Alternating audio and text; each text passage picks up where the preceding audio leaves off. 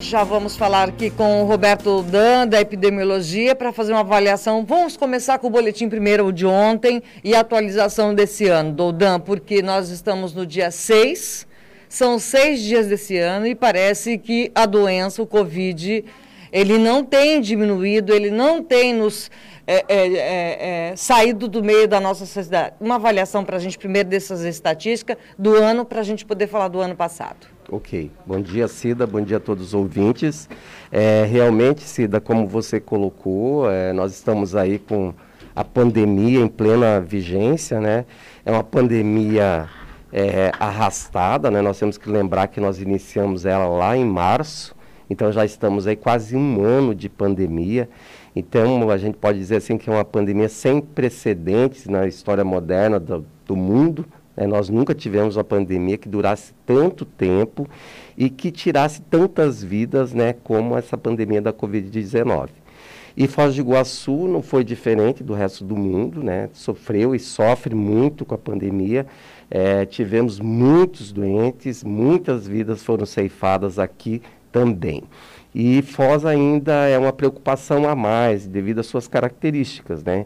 Enquanto município de fronteira, principalmente, né? Embora as pontes é, ficassem fechadas por algum tempo, mas desde a abertura da ponte da Amizade, a gente já vê também um reflexo na doença aqui em Foz do Iguaçu. E as outras características, né, que também fazem de Foz uma cidade atípica. Uma delas é o intenso fluxo de pessoas, de turistas, né, que também, neste momento, é, é um ponto importante na disseminação do vírus. Né? É, só atualizando, então, os números, Cida, nós já estamos com 18.832 casos uhum. né, confirmados da doença aqui em Foz. É lógico que na sua maioria, né, 8 mil casos são recuperados, né, isso é um, um, ponto muito positivo. A gente tem que lembrar que quem ainda está pegando a doença são o grupo jovem, né, então esse grupo jovem geralmente ele faz um quadro é, mais leve, mas infelizmente ele acaba levando né, a doença para dentro de casa, acaba levando para aquela população mais vulnerável, para aquela população de risco. Nós estamos com 446 casos ativos, né? Quando a gente fala ativos, quer dizer que são pessoas que ainda estão naquela fase de transmissão, né? Estão em isolamento domiciliar. Hoje nós estamos com 101 casos internados, também é um número bastante grande. A gente não sentiu impacto no número de leitos, porque isso foi até uma política de governo aqui em Foz do Iguaçu, né? não deixar faltar leitos para os pacientes graves. Então, à medida que a pandemia foi avançando, foram se criando leitos. Né? Hoje nós temos uma estrutura que poucas cidades né, do Brasil têm para o enfrentamento da Covid. E, infelizmente, Cida, já registramos 279 óbitos. Então, os óbitos, eles continuam acontecendo. Esse paciente crítico, né, esse paciente de risco que pega a doença, ele acaba internando, na maioria das vezes, ele acaba fazendo então esse quadro grave e, infelizmente, a maioria deles acaba falecendo pela Covid. É, Cida, nós lá na vigilância, nós fazemos a média móvel. Né? A média móvel, o que, que é? É você somar os últimos sete dias, o número de casos tem uma média, e comparar com 14 dias atrás, que seria o período de incubação. Essa média móvel ela, a gente utiliza, e as pessoas devem ver na televisão aí, porque ela dá um, um panorama muito mais real da situação.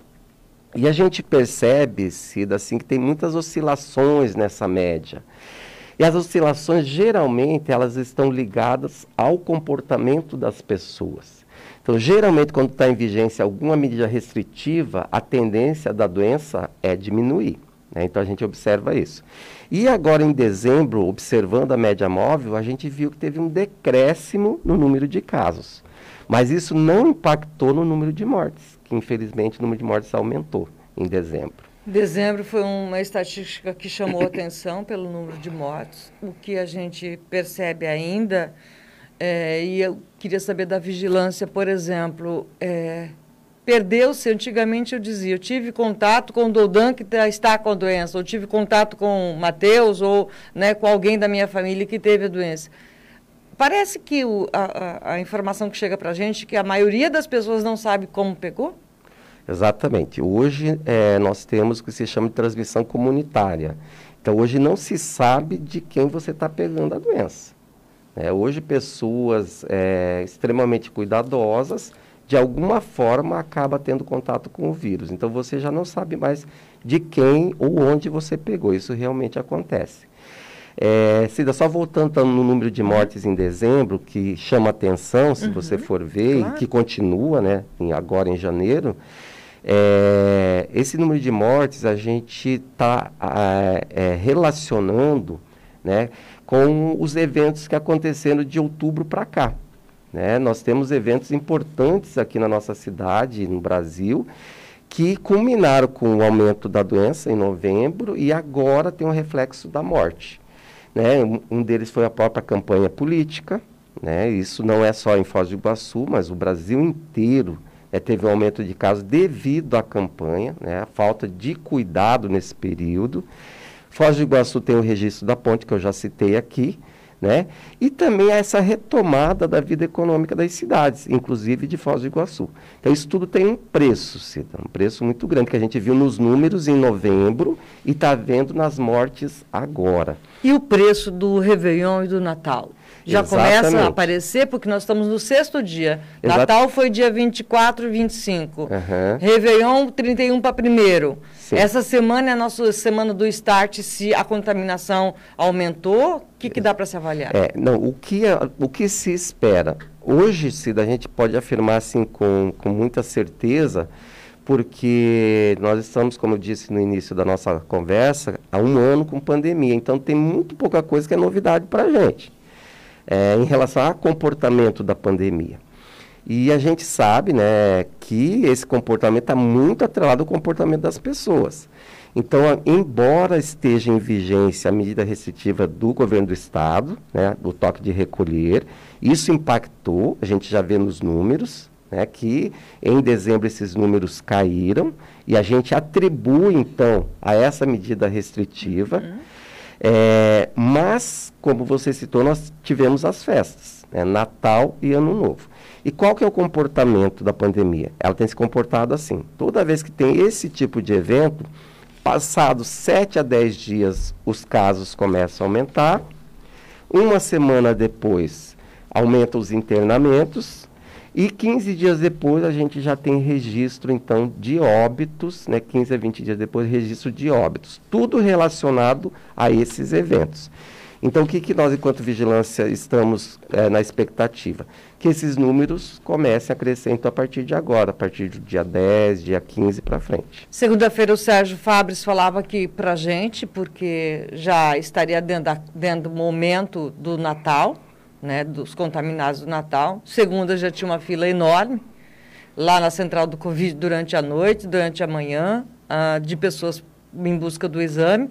Então, o reflexo do Natal já começou segunda-feira, pelo que ele nos trouxe. O reflexo do Réveillon está entrando. Então, agora, nessa semana, juntos as duas, as duas datas que podem surgir e, e os casos aumentando. Contando, nós estamos com 446, né? Essa isso, estatística isso de contaminados.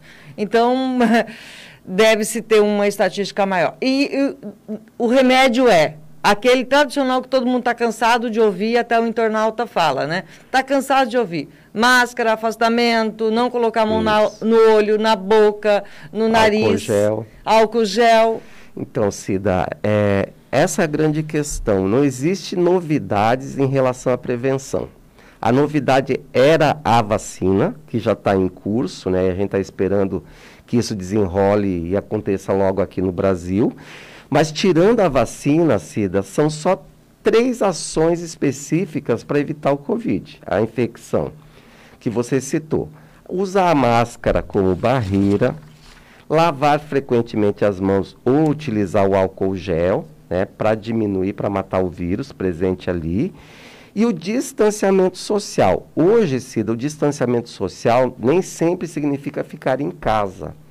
Porque, como a gente já conversou inúmeras vezes, uhum. tem que ter a uhum. retomada econômica, todo mundo tem que trabalhar, todo mundo uhum. tem que viver sua vida. Até porque nós vamos ficar um bom tempo com esse vírus circulando entre nós.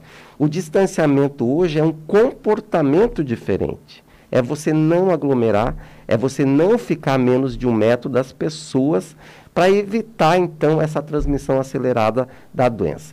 E aí nós chegamos no ponto nevrálgico do cuidado, que são as aglomerações. Né? Infelizmente, as pessoas não têm entendido essa necessidade. E as pessoas pois têm é, se aglomerado. As 200 eh, pessoas de uma festa que foram contabilizadas, né? O rigor não teria que ser maior, a punição não teria que ser maior. Pro... Eu vou citar o caso que está na mídia, que é o DJ. É, ele mostrou ali né, que ele queria festa. Né? Nós estamos dizendo que não se dá. Como que a responsabilidade dele vai se resumir apenas numa multa, né? É, não teria que essa lei ser um pouquinho mais rigorosa para quem, quem promove festividades, confraternizações, igual 600, 200 pessoas, e daí? Ah, vou pagar multa, mas arrecadei mais do que eu paguei. É essa conversa que a gente vê por aí né? E o pai, o responsável, não, tem, não teria que começar a colocar esse filho, esse, essa pessoa, o empresário que recebe esse rapaz para trabalhar, essa moça, depois de uma festa dessa de confraternização, colocando o comércio dele em risco. Alguma coisa teria que mudar no nosso comportamento, já que tem gente, ainda infelizmente, que arrisca colocar a vida do outro em risco. A dele ele já não está se importando, então está colocando a do outro, né? Exatamente, Cida. Eu acho que você tem razão.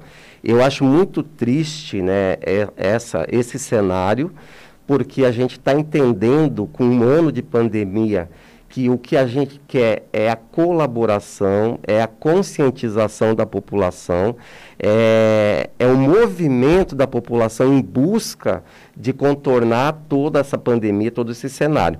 Mas, infelizmente, como você está contando aí esse histórico triste que tivemos no final de semana, é, infelizmente, isso não tem acontecido. De fato, uh, eu acho que tinha que ter mais rigor, só que existem leis vigentes, claro. né? E essas leis, esses decretos, a gente faz, está tentando fazer valer.